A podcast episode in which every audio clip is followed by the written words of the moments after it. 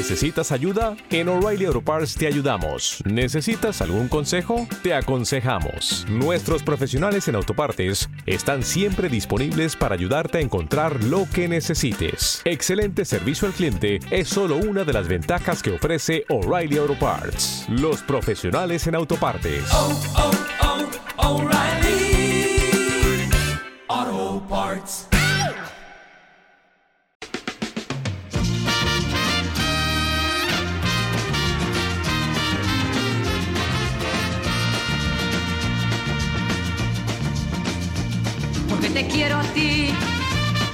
Te quiero. Cerré mi puerta una mañana y eché a andar, porque te quiero a ti, porque te quiero. Dejo los montes y me vengo al mar. Muy buenos días, eh, ¿cómo están? Bienvenidos a Mi Cine Español, un programa que ya lo saben ustedes, les acompaña todas las mañanas de los lunes para recorrer algunas de las trayectorias más importantes de nuestro cine, de nuestro cine español. Hoy tenemos eh, con nosotros a una persona que yo conozco desde hace tiempo, ustedes también. Es una mujer polifacética que es actriz, bueno, que ha sido actriz, que es escritora, presentadora, que ha hecho muchas cosas en el mundo de la cultura y de la comunicación también, y que tiene una vida mm, absolutamente poliédrica, una vida llena de cosas que yo creo que, que si algún día de verdad decidiera contarlas, eh, darían para muchas novelas. Está con nosotros Ayanta Barili, muy buenos días. Bueno, como me gusta que estés en el programa, de Muchísimas gracias. ¿Eh? Gracias por invitarme. Y, no, gracias a ti, por favor. Oye, em, decíamos, una carrera intensa como actriz, ahora una, una carrera como comunicadora y como escritora también. Eh, de hecho, acabas de publicar un libro recientemente, maravilloso, Si no amaneciera. Un libro lleno de emociones y un libro bueno, que está funcionando muy bien, sobre todo porque, como tú bien decías, lo que te importa más es el ser humano a nivel emotivo, ¿no? Todo lo que pueda moverlo y, todas estas cosas. ¿Cómo surge este libro? Este libro surge precisamente de una experiencia cinematográfica, porque este libro tiene mucho que ver con, con el cine y es que hace unos años eh, recibí una noche un vídeo, una película del que había sido mi pareja y padre de mi hija durante muchísimo tiempo, eh, con los diez primeros años de vida de mi hija, porque él plantó una cámara, una cámara de verdad, en casa y fue grabando. Qué maravilla. Con la promesa de que cuando la criatura tuviera 18 años, pues eh, eh, le regalaría o nos regalaría la película de, sus primeros 10 años. Evidentemente la niña cumplió 18 y 19 y la película no, no llegó nunca. En el impasse Luis y yo nos eh, separamos y bueno, yo me olvidé de, de, este proyecto hasta que una noche, en efecto, me llegó la, la, película. Y entonces le di al play sin, sin saber ni qué era, sin esperarme nada y me topé pues con, con un vídeo hecho de un modo profesional, es decir, con una foto preciosa, con una música estupenda, con un montaje, con un todo, es decir, no el clásico vídeo casero cutre que yo podría grabar, sino algo pues eh, bastante más apañado, en el que se veía pues eh, estos estos 10 años a lo largo de una hora o hora y cuarto.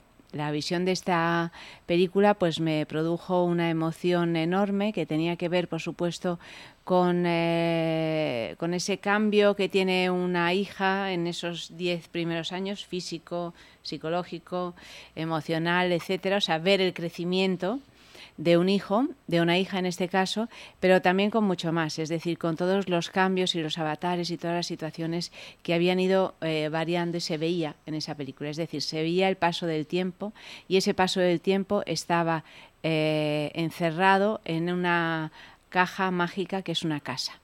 Un proyecto interesante, ¿no? Una casa que al final se convierte en protagonista de esta novela, es decir, una casa en la que, o, que está llena de, luz y llena de sombras y en la que evidentemente pululan muchos personajes.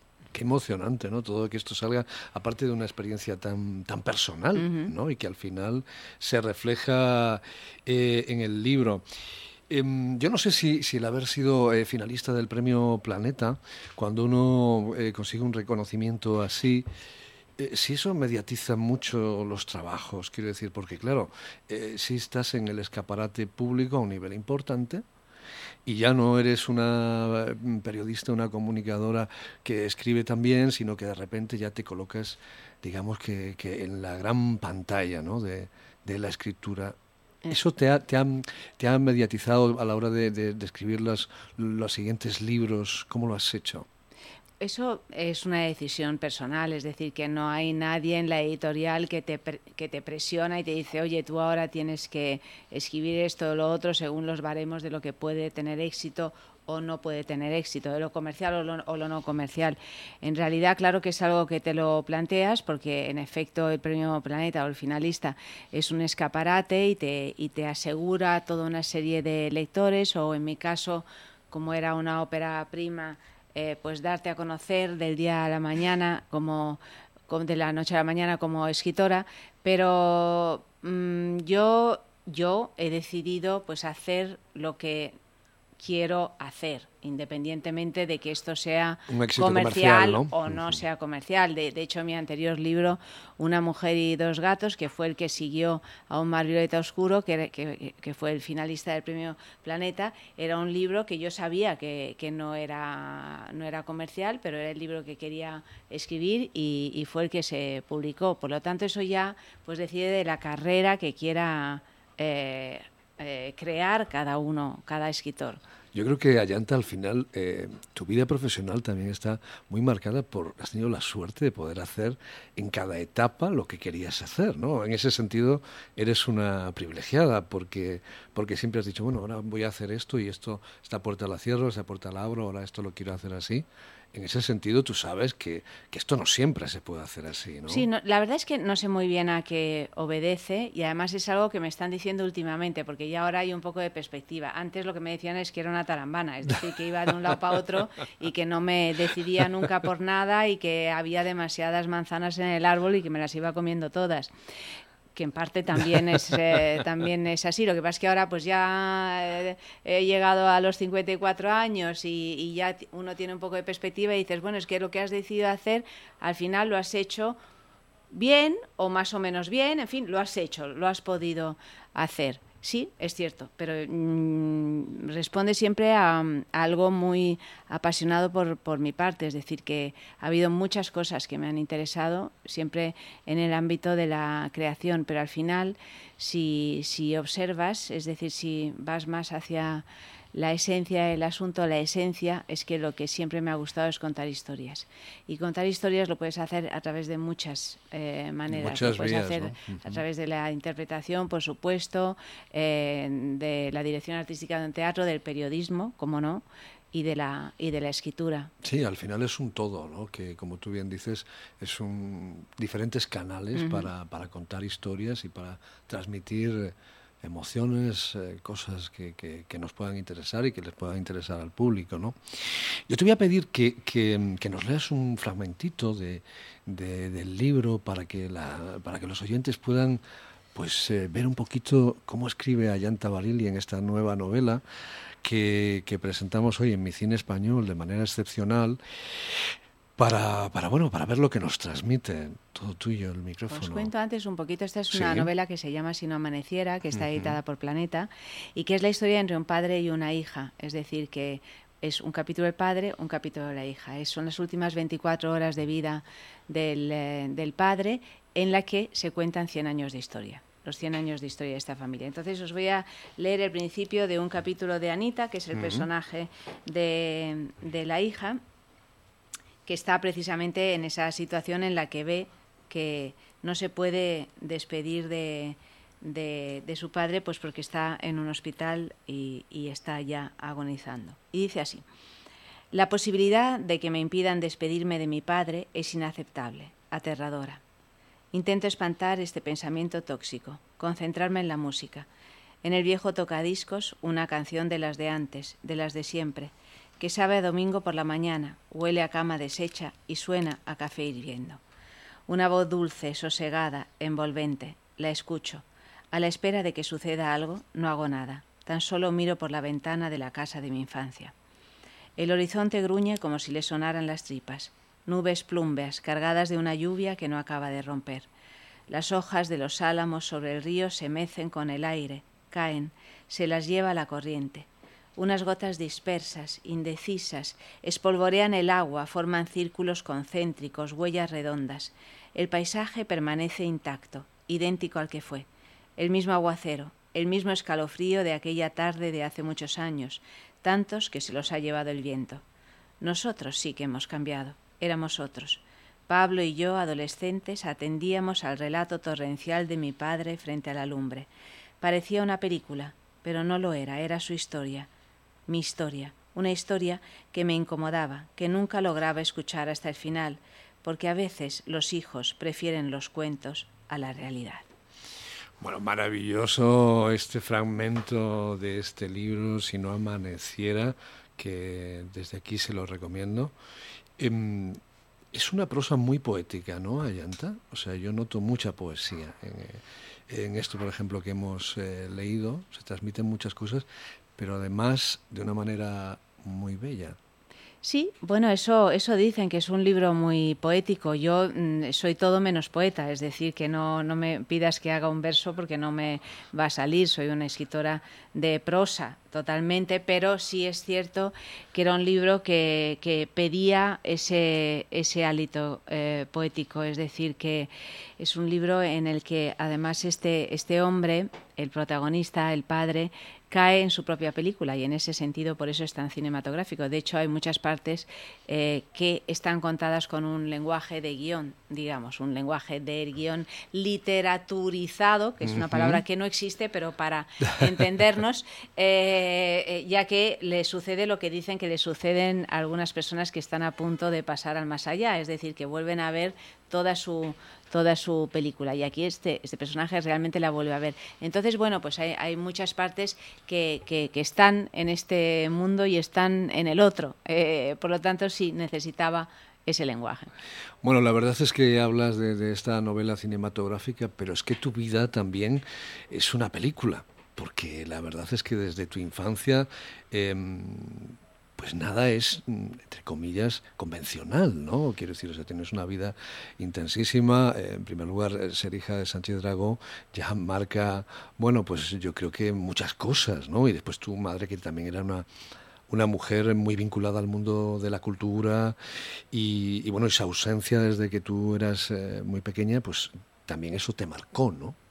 Sí, desde luego, mira, nazco y ya me llaman Ayanta. Ya con eso, ya, el nombre ya eh, también define, define un montón de cosas. Mis padres eran dos hippies intelectuales que estuvieron viajando por toda por todo el sudeste asiático, vivieron en Japón en los años 60, en unos años en los que se empezaban a hacer estas cosas, pero que bueno, pues que tampoco era tan tan habitual. Estás hablando en realidad de, de muy poquita gente que lo hacía, que tenían eran dos letraheridos, que tenían la, la, el deseo y la vocación de escribir, de dedicarse a la literatura. Mi, mi madre no lo pudo hacer porque murió con 36 años, jovencísima, pero mi padre sí se pudo dedicar afortunadamente de pleno a, a desarrollar su, su, vocación.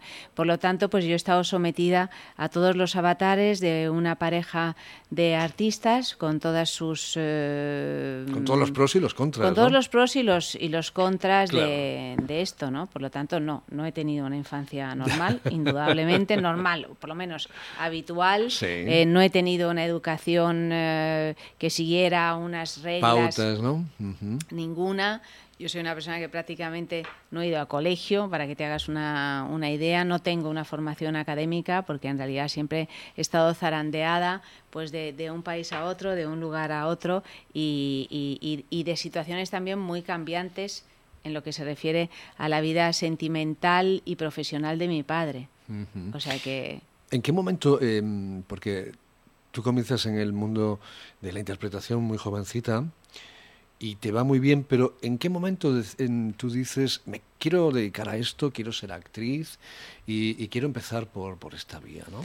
Yo quería ser bailarina de clásico, de ahí la, portada con las zapatillas rojas, porque esas zapatillas rojas sí son un, elemento muy autobiográfico, porque para mí eran eh, importantísimas. Estudiaste con Víctor Ullate, ¿no? Estudié con Víctor Ullate y antes estudié en Roma, eh, eh, porque yo me, me, crié en Roma y, en fin, para mí todo, todo, esa manera de expresión física, pero evidentemente pues también eh, emocional a través de, la danza y de contar una historia, cuentos, que al final son cuentos, son las zapatillas rojas de Andersen o son eh, eh, el lago de los cisnes o Giselle o en fin todos esos ballets son cuentos de hadas llevados a escenario. Y a mí esto me, me, fascinó desde pequeña porque una parte de mi familia italiana se dedicaba a la danza y a la interpretación. O sea que yo he tenido por parte de... Siempre se habla más de la familia española porque soy hija de un escritor célebre y tal y cual, pero yo, toda la parte italiana es capital en, en mi vida en cuanto a mi, en mi formación y a mi mm. gusto por todo lo, teatral, digamos. Entonces, bueno, mm, quería ser eh, bailarina, no era lo suficientemente buena y entonces, porque ahí o alcanzas la excelencia o no eres, o sea, no no hay medios eh, términos, y, mm, y entonces lo, lo, dejé en pos de la interpretación.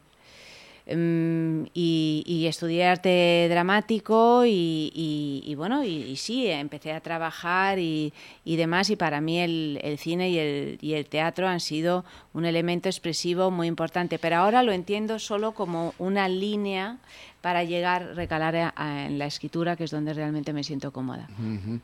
Pero yo supongo que cuando eres eh, tan jovencita y llegan a, ti personajes importantes, directores importantes, que hasta ahora repasaremos eh, algunos, eh, yo supongo que también eso es una manera de conocer el mundo distinta, ¿no? O sea, que, que, por una parte tenías todo ese background importantísimo que te aportaba tu familia, con su manera de vivir, con su formación extraordinaria, y por otro tienes la ficción y tus personajes que, que, yo creo que te, cuando eres, bueno, en todas las etapas, pero cuando eres eh, muy joven mucho más, te ayudan a ver la vida también de otra forma, ¿no? Porque tienes la oportunidad de a través de, de, de otras, de otros mundos, de otras pieles, de otros sentimientos, pues ver, ver la vida, ¿no? Bueno, ten en cuenta que en, en, mi casa, desde pequeña, los personajes eran habituales. Los personajes, entre comillas, me refiero. Es decir, que, que, que yo me he criado en, en, una situación en la que andaban por ahí pues escritores, cineastas, actores, eh, tal. Por lo tanto, mi, mi llegada a la interpretación o trabajar con determinados directores y tal no fue algo que, que me, me sorprendiera o, o no, o sea, era como seguir de un modo orgánico y natural, pues algo que, que, había vivido en casa y que, y que me había formado. Yo creo que también por eso eso fue algo que me ayudó a la hora de hacer las, los castings, las pruebas, que al final son la dificultad mayor que, mayor que tiene un actor o una actriz joven para eh, romper ese, esa membrana que te impide eh, trabajar. Yo mm, iba muy tranquila porque porque nunca he admirado a nadie en el sentido no eh, puedo admirar a muchas personas, pero quiero decir, en el sentido de que te ponga tan nervioso como que te impida hacer una prueba que esté bien. Claro, por ejemplo. Claro, claro. Josefina Molina, maravillosa directora con la que has tenido la oportunidad de, trabajar. ¿Qué recuerdas de, de esa película? ¿Qué recuerdas de cómo te dirigió, porque, porque es una, una realizadora que, que sabe muy bien lo que quiere, ¿no? Y que a veces, bueno, hay gente que dice que es bastante dura. Yo no sé cuál fue tu, tu experiencia. ¿no? Josefina no es que sea dura, es que es una mujer muy seria y muy, muy, eh, muy perfeccionista, muy trabajadora.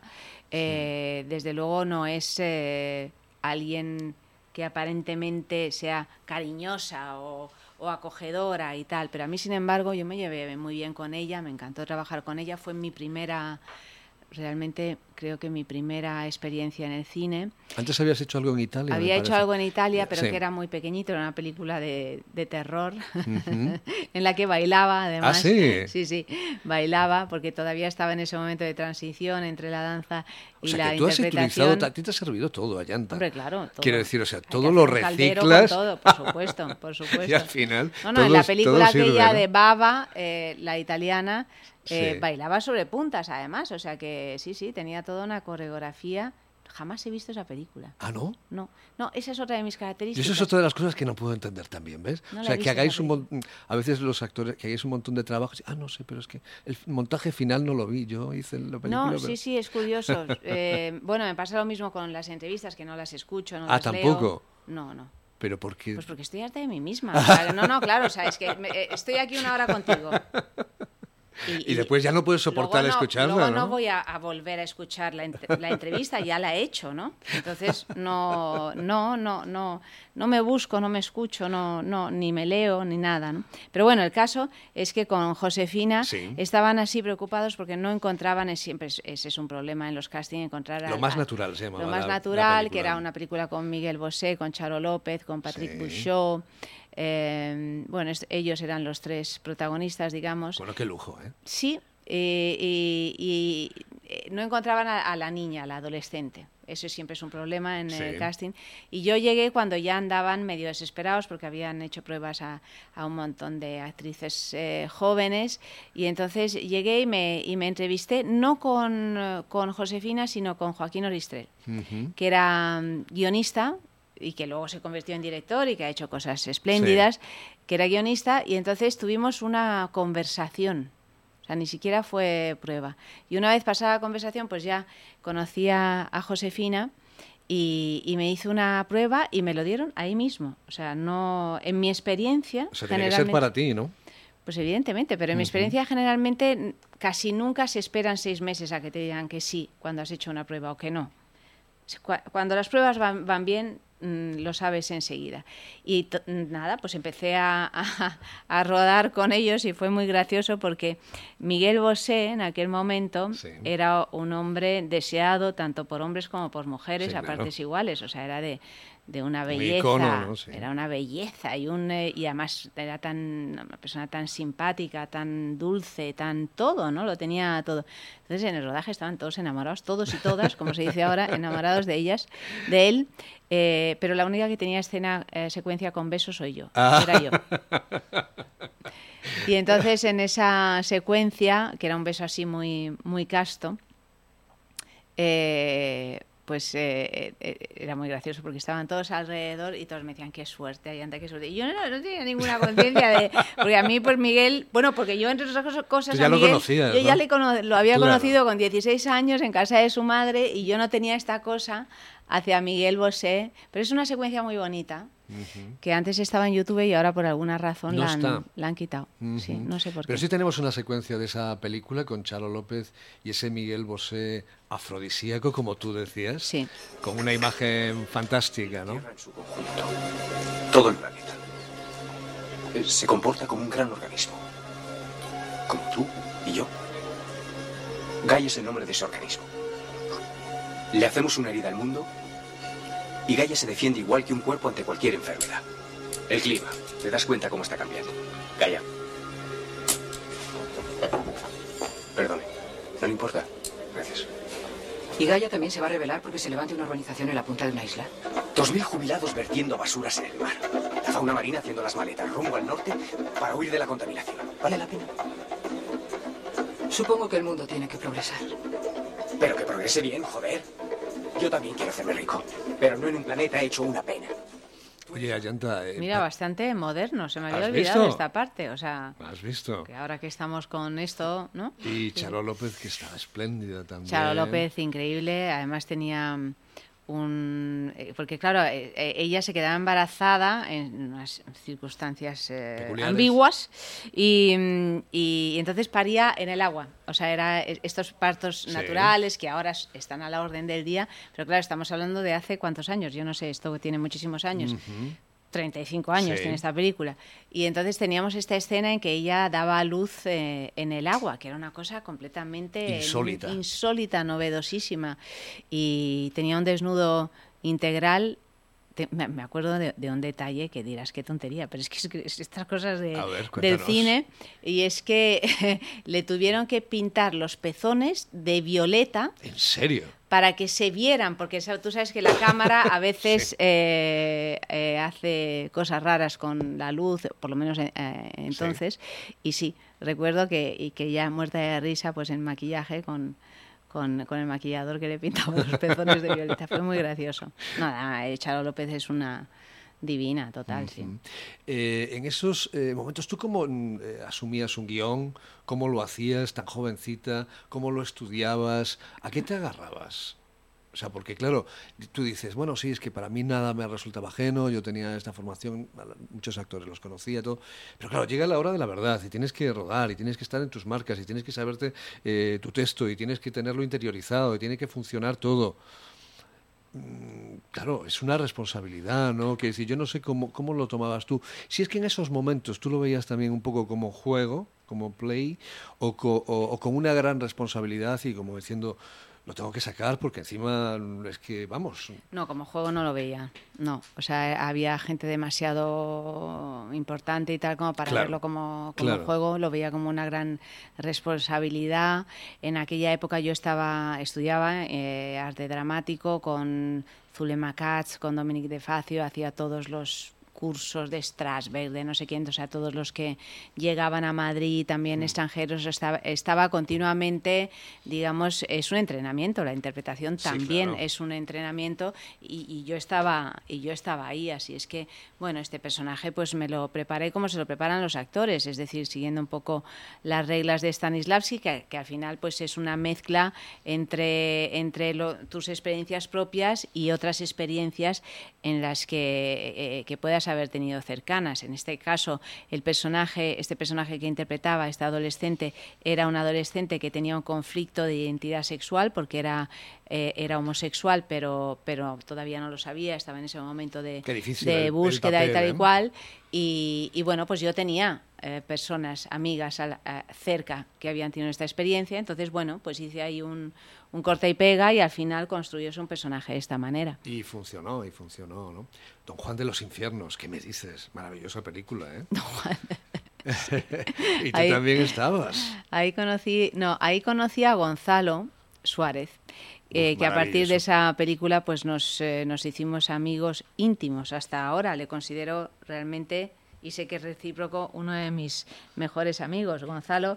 Cuando llegué a hacerla, Gonzalo es alguien muy peculiar, es lo, no tiene nada que ver con Josefina Molina. Molina, sí. Gonzalo es una especie de elfo del bosque que está completamente, pues vive en otra galaxia, en otra Dimensión. dimensión, y, Sí. y está conectado, bueno, pues con, no, se- no se sabe con, con qué, pero, pero está, él estaba en un momento como director, pues eh, buenísimo, porque eh, la película anterior había sido Remando al Viento, que fue un exitazo, que Mundial. recuerdo que es mundial, que estuvo en los cines Alfabil, no sé, años, eh, eh, fija, o sea, eh, tú, tú ibas, decías, hoy qué hago, pues voy a ver, eh, vuelvo a ver Remando al Viento, ¿no? Hugh pues, Grant, maravilloso. eh, sí, y entonces, bueno, pues, eh, pues fui a... Te hablo siempre de las pruebas porque las pruebas son un- unos momentos importantes para, para un actor y al final es también una parte que quien nos escucha mm, desconoce.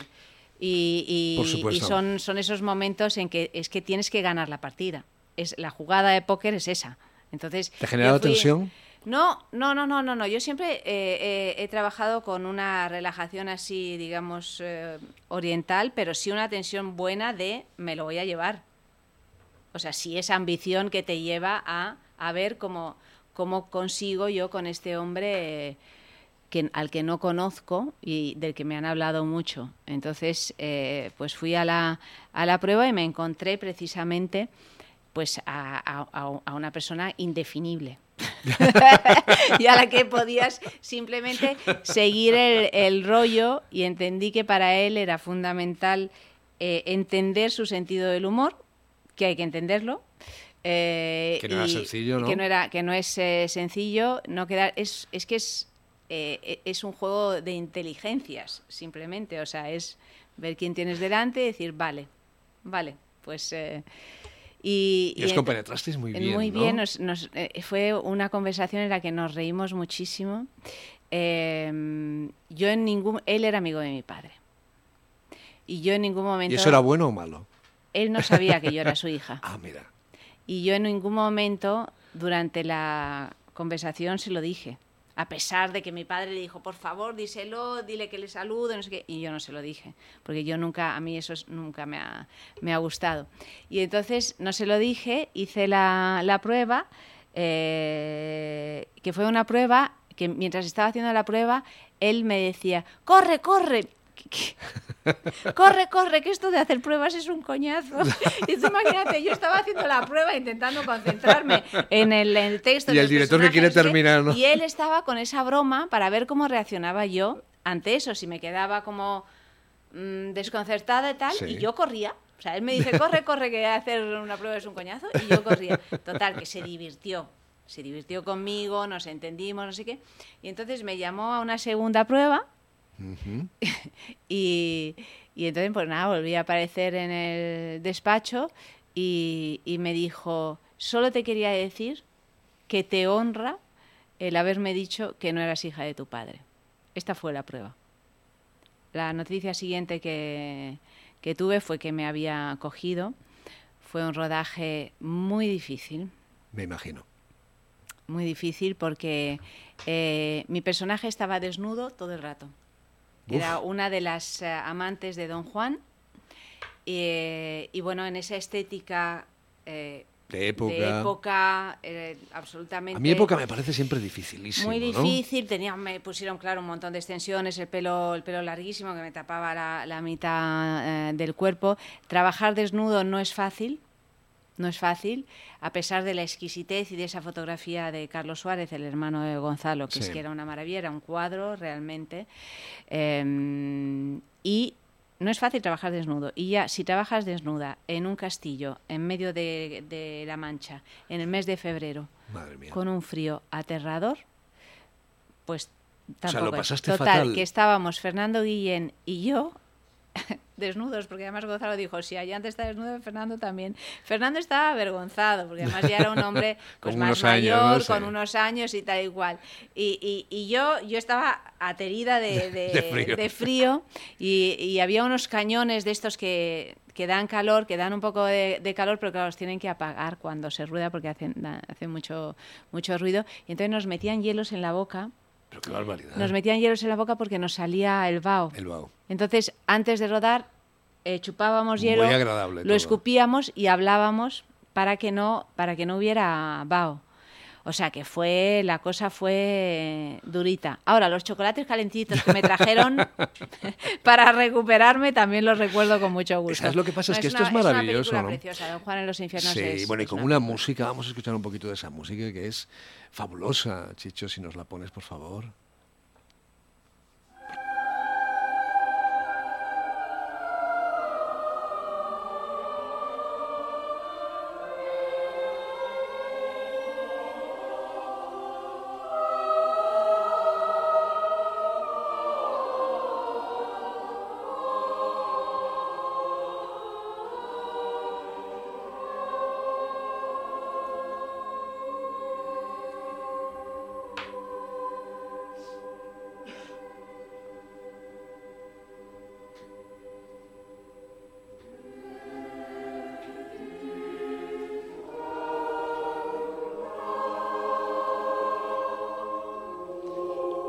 Música es absolutamente evocadora, como evocadora es la nueva novela de Ayanta Barili, Si no amaneciera.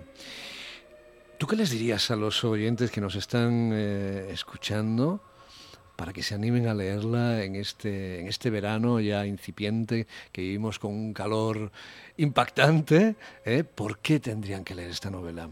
¿A dónde les va a llevar? ¿Cómo van a viajar contigo? ¿Y qué les va a transmitir? Esto me, resulta muy, muy, muy difícil, José. Yo les diría no, no leáis la novela y a lo mejor así la leen. No soy muy buena consejera, no sé dar consejos a, a nadie. Esta es una novela que, que, creo que, trata un tema universal, que son las relaciones entre padres e hijos, concretamente de un padre y de una hija, y que si desde luego si en la literatura lo que buscamos, por lo menos yo es lo que busco, es también sentirme identificada en los personajes, que me, que en fin, que sea un punto de reflexión también para, para entender eh, cómo somos o cómo nos comportamos o quiénes son las personas que nos rodean, pues creo que es una novela que nos puede aportar eso. Además, y siempre volviendo a la experiencia cinematográfica, a mí me apetecía escribir un novelón. Es decir, y, por qué? ¿Por qué me apetecía? Un, un novelón en el sentido, no, no estoy diciendo que sea ni buena ni mala. Un novelón, es decir, que tuviera esa epicidad, esa grandeza que muchas veces eh, no encuentras ahora ni en el cine ni en la literatura. Eh, yo tengo días en los que me apetece ver lo que el viento se llevó y que la cámara suba y, que haya una Escarlata O'Hara que dice, pongo Dios por testigo que nunca volveré a pasar hambre y que ese sea el intermedio y que te quedes así como diciendo, por favor, dame más porque, porque es que necesito Me está alimentando, ¿no? yo necesito este tipo de emoción. Pues me apetecía escribir una novela que tuviera esa, esa grandeza. Dicho esto, también me gustan mucho las novelas minimalistas, que es todo como japonés, pero me apetecía eso. O sea que si os, si os va eso, si queréis que cuando se acabe un capítulo digas, no, no, es que tengo que leer el siguiente. Que te falte el aliento. Pues esto es si no amaneciera. Pues eh, claro que sí. Ya nos contarán después los, los eh, oyentes si les ha gustado. En este verano yo creo que es una buena lectura que deben que deben hacer. Hablamos de la importancia de las familias, eh, Ayanta, en lo que es la vida personal y la laboral también.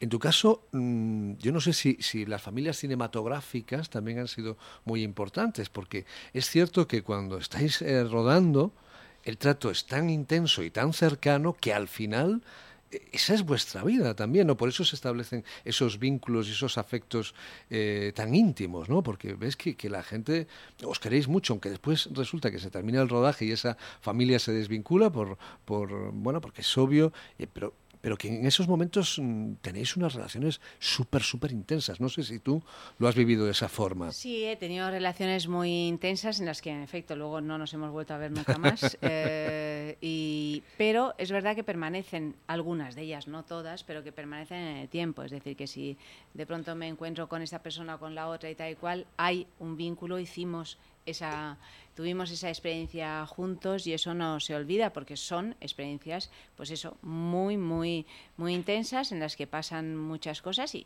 en ocasiones muy difíciles porque hacer cine no es nada fácil, es incómodo, es, eh, hay muchas, estás trabajando con, con muchas inseguridades, eh, estás trabajando con el éxito, con el fracaso.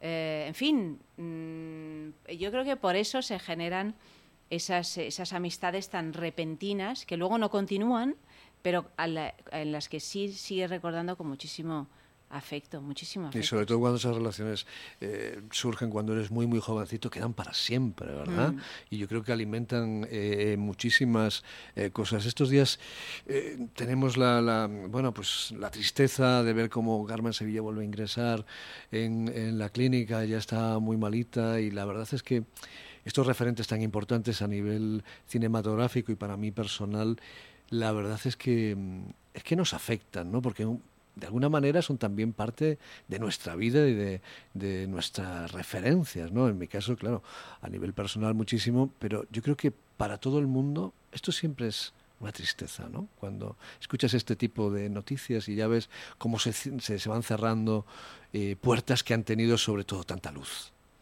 Sí, esto es el, eh, pues el, el, misterio y el desastre de, de, esta vida, que se nos van y que nos iremos. Y, pero eh, gracias a, a, eso también se, se, hace hueco a otros, porque si no, no cabríamos. Y esto hay que tenerlo en cuenta y tener esa generosidad. Y, y por otra parte, si no viviéramos con ese final eh, que a todos nos va a llegar, probablemente eh, los seres humanos no seríamos artistas, no seríamos creativos, no tendríamos la, esa necesidad muchas veces o esa vocación de dejar una huella, de dejar una pintura en la cueva. Claro, y cuando dejas un legado eh, importante también, yo creo que es un paso maravilloso por la vida. Carmen Sevilla lo ha dejado, nos ha dejado canciones como esta, Te quiero, te quiero, que vamos a recordar a esa maravillosa Carmen Sevilla, que le mandamos un beso enorme, enorme, enorme. Sabes, Carmen, que te quiero mucho y que, que deseo siempre para ti lo mejor, sea lo que sea.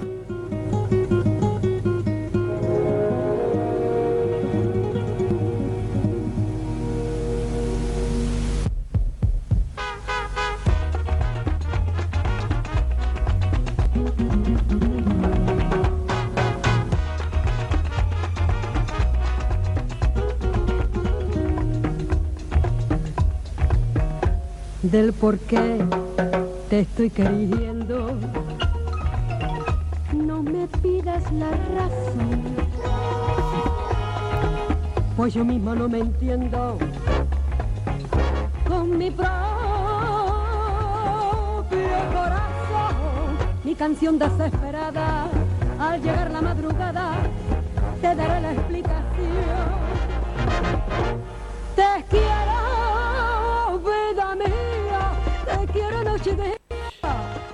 Para una eh, actriz que empezaba en aquellos momentos, los grandes referentes, este tipo de estrellas, como puede ser eh, Carmen Sevilla, Sara Montiel, Marisol, Rocío Durcal, ¿qué significaban en vuestro mosaico? Fíjate que a mí ya me pillaron lejos. ¿eh? Claro, claro. A mí ya me pillaron lejos eh, y, curiosamente significaron más después, más tarde, que en el momento en que era una joven actriz. Mm, para mí mis referentes eran el cine americano, el cine italiano, eh, es decir, todo el neorrealismo italiano, esa Anna Magnani, eh, tal, eh, y desde luego todo, todo el Hollywood de, de, los años 40, 50, 60. Sí, sí, el Hollywood clásico para mí era, era realmente lo que, los, lo que seguía. Esta parte española, ten en cuenta también que, claro, que yo viví y me crié mucho, en Italia, eh, a mí me, me, pilla ya tarde, cuando ya, ya estoy con una formación. Y empiezo a conocerla mucho más y a interesarme y a, y a entender su, su, belleza y su grandeza, que es enorme, pues ya trabajando como periodista, o sea, mucho después. Claro, claro. Mm. Bueno, tú has trabajado eh, muchísimo eh, como actriz, no solamente en el cine, sino en el teatro, sino en la televisión. Y hay cosas que las has hecho, por ejemplo, en cine y en televisión, como al fin eh, solos, ¿no? O ah, sí, sabes más que yo, vamos. o sea, sí, sí, sí, esa película maravillosa que a mí me encanta, porque aparte de ser un reparto que era un lujo absoluto, yo creo que es una de las películas más divertidas del cine es que incluso la revisitas y te diviertes muchísimo, ¿no? Fue una comedia que fue un exitazo. Total, total, total. Un exitazo. Y, además, eh, con lo más natural de la que hablábamos antes y con, y con esta, tuve el sueño cumplido porque yo soñaba que, que estar en los carteles pintados de la Gran Vía. y estuviste y estuve. Y eso, bueno, o sea, eso para un actor, entonces. Muy importante. Ahora di tú que la Gran Vía se la han cargado, pero mm, e, entonces era realmente haber llegado a Broadway, no sé cómo decir. Por supuesto. Y ahí estuvo ese cartel pintado con toda la familia, con eh, que éramos pues Alfredo Landa, María José eh, Alfonso, María José Alfonso Amparo Larrañaga. Eh, yo que sé, ya no me acuerdo, Luis Merlo, bueno, en fin, había muchos en ese reparto mm, y muy buenos, muy buenos actores. Y fue una, una película que inesperadamente, pero claro, es que el guion era de Fernando León, de Aranoa. Y el guion era muy bueno. Yo cuando lo leí dije, ahí va, qué buena comedia, qué buena comedia. Bueno, y con esos actores, yo creo que... Dirigido por Antonio del Real. Sí, Antonio, que es fantástico también. Y que yo creo que a veces Antonio mm, tiene la clave del éxito porque le ha ocurrido varias veces en mm. su carrera. Sí, sí, y sabe cómo tocar los puntos que al, a los espectadores le, llenan y que hacen, bueno, pues que, que, de repente pues sea un fenómeno. Porque esa película podemos decir que casi fue un fenómeno. Tenemos el tráiler eh, que vamos a recuperar con ese Alfredo Landa de Al fin solos, que Chicho nos está buscando y ya lo tenemos para recordarlo. Si tienes al enemigo en casa y te está aniquilando. Estás hablando de mis hijos, ¿eh? Declárales la guerra. La guerra de la independencia. Con tres tácticas básicas. Sitiarles por hambre, frío Y por último, La guerra psicológica. Alfredo Landa, ¿Qué te parece, Greenpeace? Como tu hermana, podías ir a salvar la Antártida. Juan Luis Galiardo Si no se van ellos, al final te irás tú. y Luis Merlo ¿Tú sabes cómo se combate la ciclostoma malar? Con Kryptonita. en una comedia escrita por Fernando León de Aranoa. Por el éxito de nuestros hijos. Por fin solos. Siempre con vosotros. Yo no sé qué recuerdos tienes de, de ese rodaje, porque eso tuvo que ser, si en la pantalla hemos visto esto y nos hemos divertido tanto, yo creo que el rodaje tuvo que ser eh, extraordinario, ¿no? Muy divertida, muy cómoda además porque lo rodamos en Madrid, en, o sea que en una casa y tal, fue una cosa que ya no, no había hielos en la boca, ni, ni, ni fríos, ni locuras de Gonzalo Suárez, sino era todo, nada, pues muy, muy doméstico y muy bien, hicimos mucha piña, todos los actores jóvenes que estábamos ahí y, y yo eh, realmente, y eso sí, fíjate que continúa hasta hoy, que María José Alfonso la llamo mamá Así que bonito, Sí, todavía hoy, porque y, y nos, hem- nos hemos visto, cuando publico un libro viene a la presentación y tal, tengo, un cariño enorme hacia María José. Bueno, aparte que es una de las mejores actrices Sí, de este sí, país, sí, sí, con una carrera extraordinaria y que lo que yo no entiendo es como no le dan un Goya de honor porque realmente tiene una carrera cinematográfica fabulosa Bueno, y en el teatro y en la televisión y aquí no se entiende a veces nada. Lo ¿no? pedimos, pedimos el Goya de Hombre, honor para por María José por Alfonso. supuesto. Y luego Alfredo Landa, que era un descacharre, o sea, es que eh, Alfredo era evidentemente un súper profesional que lo sabía todo, que no hacía falta... eh, No te riñó de- nada de porque buena Alf- primera. Alfredo reñía, ¿eh? A mí no. Oye, al final vas a ser una, una, una chica que te ha mimado muchísimo, Mucho. ¿no? A mí Alfredo me, me mimó mucho. Eh, no solo eso, sino que esto ya en la serie, porque claro, es que est- estuvimos trabajando Claro, años entre claro. una cosa y otra. En la Alfredo, fíjate. Cuando fuimos a rodar la serie que rodábamos en un, yo qué sé, en un, es- estos, en Navalcarnero, no sé dónde, en un eh, estudio de estos Sí. lejísimos y tal, que era un hangar, Sí. mm, eh, y que para llegar de maquillaje a donde estaba montada la casita, el apartamento, el plató, pues había que andar muchísimo. Entonces Alfredo pidió que, que por favor que le pusieran una bici.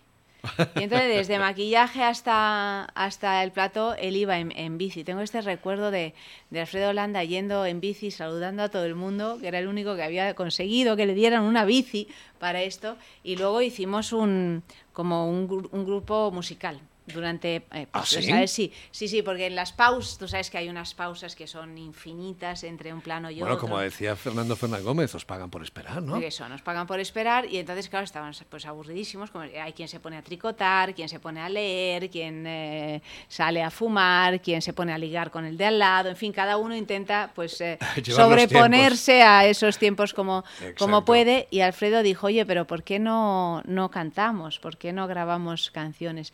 Y entonces este proyecto que fue efímero, fue efímero porque cantábamos todos fatal, pero él tocaba, él tocaba así un poco la Pero había gente que tenía experiencia porque Juan Artero ya había cantado Sí. cuando había salido de Juanjo, verano sí, azul, ¿no? sí, o sea sí. que Pues con Juanjo, con Amparo, no sé qué, tal y cual, pues eh, eh, llegamos a grabar ahí en el, en el plató la de Sabina, la de... y nos dieron la una, la ¿Ah, dos, y, y con, y con Alfredo que...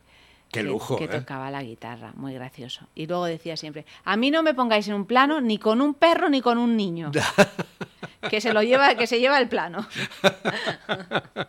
muy gracioso.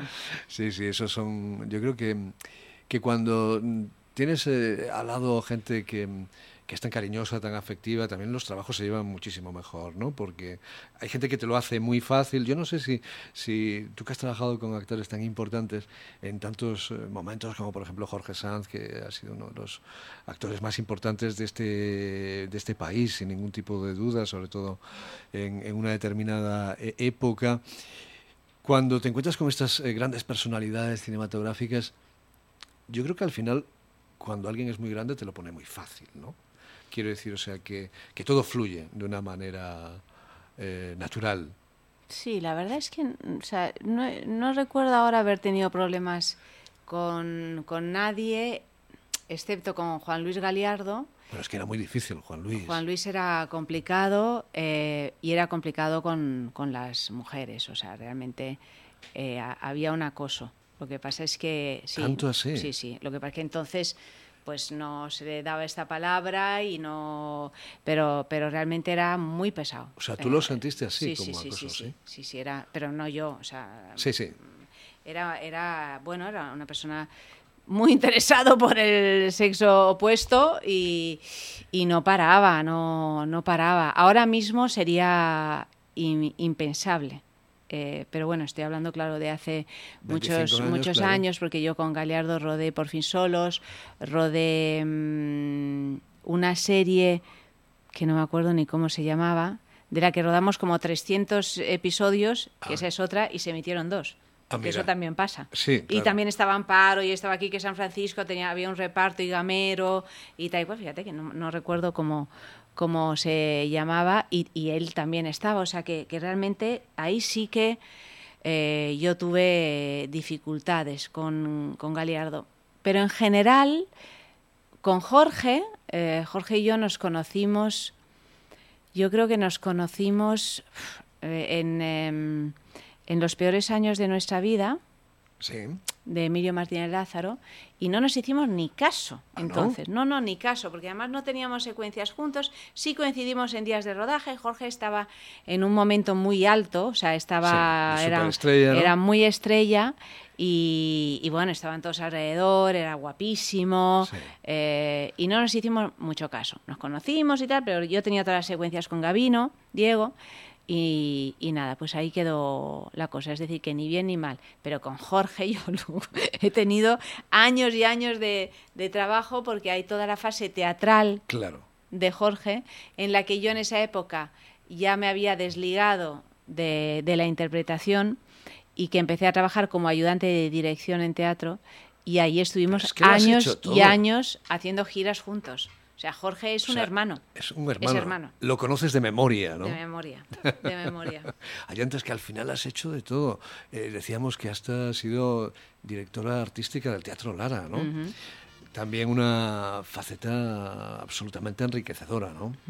Sí, fue, me gustó muchísimo. La verdad es que no sé si lo volvería a repetir porque me iba a dormir haciendo cálculos de, ta- de taquilla y Madre eso mía. no puede ser bueno. Y además porque eh, ahora estamos hablando de todos los bienes del ambiente, de los actores y tal y cual, pero hay también la, la cara B de todo, de todo esto y es que... eh, no, no, no es una fauna fácil, ¿eh? Ah, no, no. No, no es una fauna fácil. Hay eh, fauna me muchas singularidades, hay adicciones, Hay de todo. hay de todo, de todito, todo. todo. Es que- Entonces, eh, pues eh, llevar un teatro y conseguir que la función se haga a veces es todo Un acontecimiento, triunfo. ¿no? sí. Eh, y al mismo tiempo, bueno, pensar en la línea, el Teatro Lara era un teatro, es la Bombonera de Madrid, es uno de los teatros más bonitos que hay. Por supuesto. Pues eh, entender cuál es la línea de programación artísticamente hablando que quieres eh, llevar eh, no es fácil, pero es apasionante.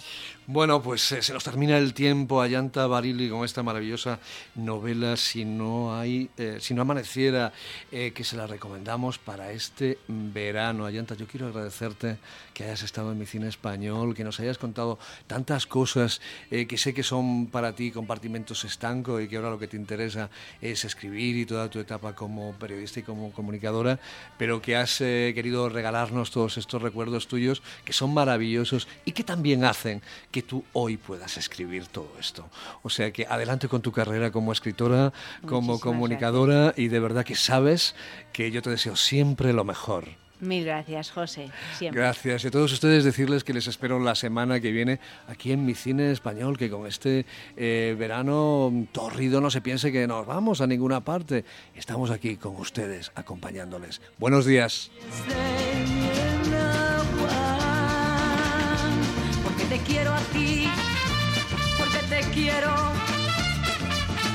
Aunque estás lejos, yo te siento a flor de piel. Porque te quiero a ti, porque te quiero. Se hace más corto el camino